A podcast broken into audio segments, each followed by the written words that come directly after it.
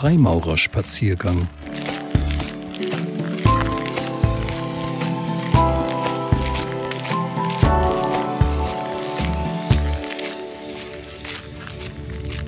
Säulen.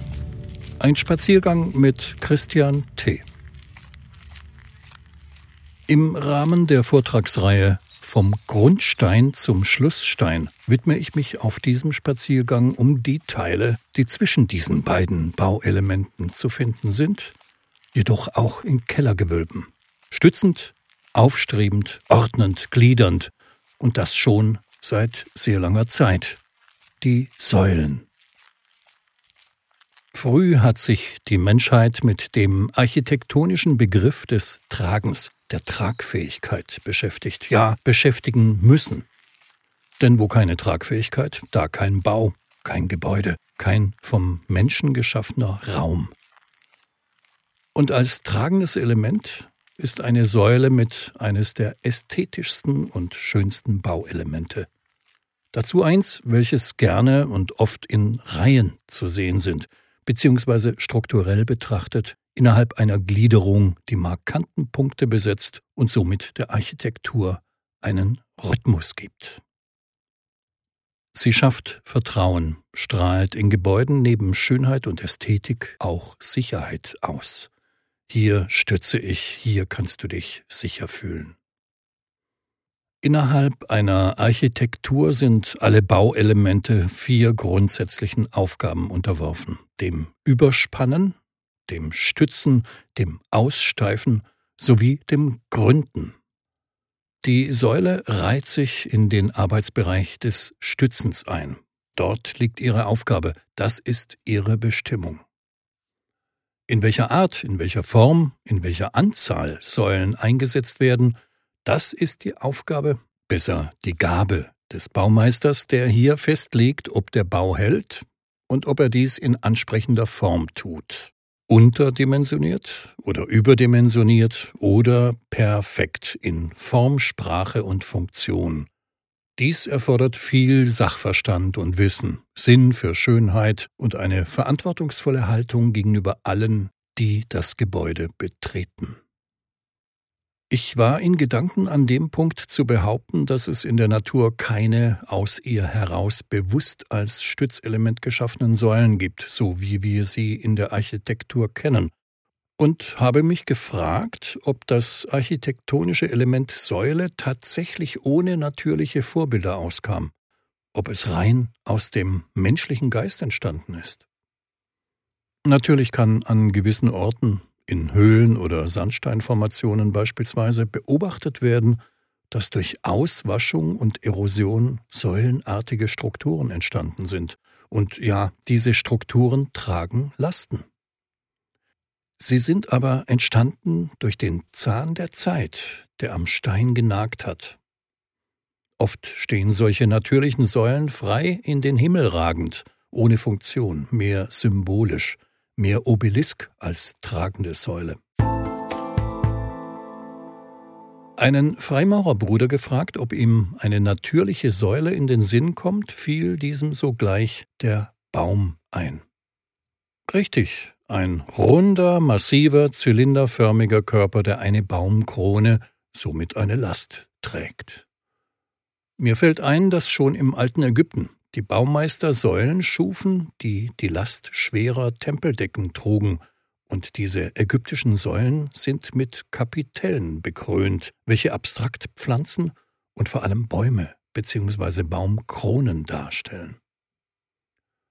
In Definitionen der Säule ist zu lesen, dass sie auch außerhalb eines architektonischen Zusammenhangs existieren, gelegentlich auch nur der Dekoration dienen, eine Votivgabe tragen oder als Monument alleine stehen.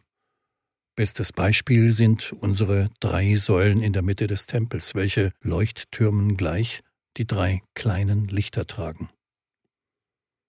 An dieser Stelle möchte ich mich kurz der Begriffserläuterung widmen. Die Säule in der Architektur wird wie folgt definiert. Eine Säule ist ein lotrechter, freistehender Pfeiler, eine Stütze aus Holz, Stein, Ziegel oder Metall mit rundem oder polygonalem Querschnitt. Sie unterscheidet sich durch den Querschnitt von der Halbsäule, der Dreiviertelsäule und dem Pilaster. Vom Rundpfeiler unterscheidet sie sich, weil sie als Stützglied mit einer Verjüngung und manchmal auch mit einer Entasis, einer Schwellung oder Bauchung des Schaftes ausgeführt wird. Traditionell besteht eine Säule aus einer Basis, die den runden länglichen Schaft trägt. Dieser wird von einem Kapitell bekrönt. Säulen können das Gebälk, ein Gewölbe oder Arkaden eines Gebäudes tragen und dabei teilweise oder ganz die Wände ersetzen. Somit könnte man sagen, sie lassen uns durch Wände schauen, sie geben dem Maurer Schutz, einen Standort, von dem aus er die Welt in sich, um sich und über sich sehen kann. Sie verbinden das Unten mit dem Oben, das Irdische mit dem Himmlischen, die Elemente Erde und Luft. Die Idee der gotischen Baumeister, Kathedralen zu bauen, die den Himmel auf Erden zeigen sollten, durch das Streben in bis dahin unbekannte Raumhöhen, lichtdurchflutet, wäre ohne Säulen unmöglich gewesen. Die Leichtigkeit, die in einem Gebäude durch den Einsatz von Säulen erzeugt wird, beeindruckt immer wieder, seit Menschen gedenken. Neben der Definition gibt es in der Architektur auch eine Säulenordnung. Man kann sagen, dass hier der Begriff Ordnung für einen gewissen Säulentyp steht. Im Laufe der Jahrtausende haben sich demnach fünf klassische Säulentypen bzw. Ordnungen entwickelt. Die toskanische Ordnung, auch Rustika-Ordnung oder etruskische Ordnung. Die dorische Ordnung mit einer römischen Abwandlung als Unterform. Die ionische Ordnung, welche wiederum in eine attische, eine kleinasiatische und eine römische Variante unterteilt wird. Die korinthische Ordnung und die Komposite-Ordnung, eine Verbindung von ionischer und korinthischer Ordnung. Die einzelnen Ordnungen bzw. Typen hier zu beschreiben, würde den Rahmen dieses Spaziergangs sprengen. Wichtig und interessant für uns Freimaurer ist aber folgender Aspekt. Nach dem Verständnis der Renaissance bauen die fünf Säulenordnungen aufeinander auf und stellen in ihrer Gesamtheit ein Abbild der hierarchisch geordneten Welt dar. Ansätze zu dieser Hierarchisierung ohne weltinterpretatorische Sicht sind bereits der klassischen Antike geläufig. Wenn in einem Aufriss, einem Bauplan Säulen unterschiedlicher Ordnungen verwendet werden, werden sie nach einer gemeinsamen Maßeinheit proportioniert, dem unteren Säulenschaftdurchmesser. Es gibt demnach eine klar definierte Maßeinheit, eine Idee, eine Grundhaltung, eine Grundlage, eine gemeinsam verwendete und für alle unumstößliche Größe. Die Säulentypen werden in einer Architektur also immer hierarchisch verwendet, so dass die toskanische Ordnung und ihr folgend die dorische Ordnung im unteren Teil einer Architektur zu finden sind. Man kann interpretieren, dass sie in ihrer Formsprache die Stärke darstellen, die auf dem Fundament steht und das Gewicht trägt. Ihnen folgt nach oben die ionische Ordnung, die im mittleren Bausegment die Weisheit, die Entschlossenheit, Ruhe und Vertrauen ausstrahlt.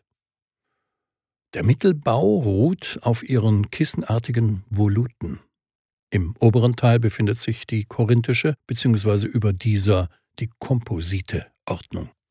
Sie stehen für Schönheit, Leichtigkeit und natürliche Anmut. Dies gelingt ihnen beeindruckend durch ihren kannelierten Schaft und ihrem Kapitell aus Blättern der Acanthus-Pflanze, in der Kompositenordnung kombiniert mit Voluten. Die Kapitelle dieser Ordnungen schaffen einen perfekten Übergang aus rundem Säulenschaft und quadratischem Abschluss.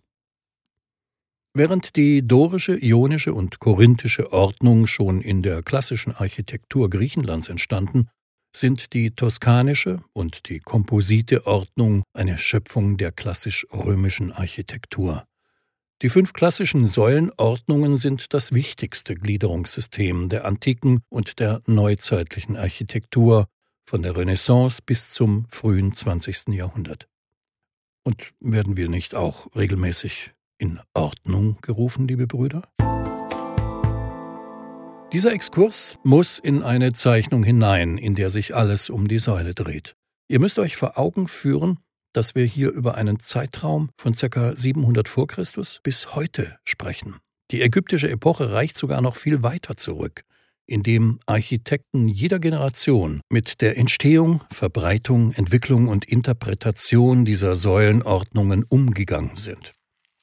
Und was davon aus den alten und guten Bauhütten in unsere heutige Maurerei eingeflossen ist, lässt sich in vielerlei Hinsicht erspüren und erleben. Es ist tatsächlich ein Feld voller Symbolik, voller Inspirationsmöglichkeiten und Gedankenspiele. Fließend entstehen hier Gedanken, die am Bau beginnen und in der Gesellschaft im Diesseits oder im Jenseits enden, wenn sie überhaupt enden. Ein Ordnungssystem, den Regeln der Ästhetik folgend, in Wahrung vollkommener Proportion, mit gleichzeitiger Berücksichtigung der Statik und Sicherheit eines Gebäudes. Hier einen sich Weisheit, Stärke und Schönheit. Hier finden die drei kleinen Lichter ihren Platz. Ich möchte deshalb die Brüder Freimaurer ermutigen, werdet zu Säulen, Seid einander und miteinander Säulen. Stärkt euch, stützt euch, tragt gemeinsam Verantwortung, meine lieben Brüder. Vielleicht sind wir dann in der Summe mehr als die einzelnen Teile unserer Idee, eines stabilen Gebäudes, einem Tempel der Humanität. Ein Spaziergang mit Christian T.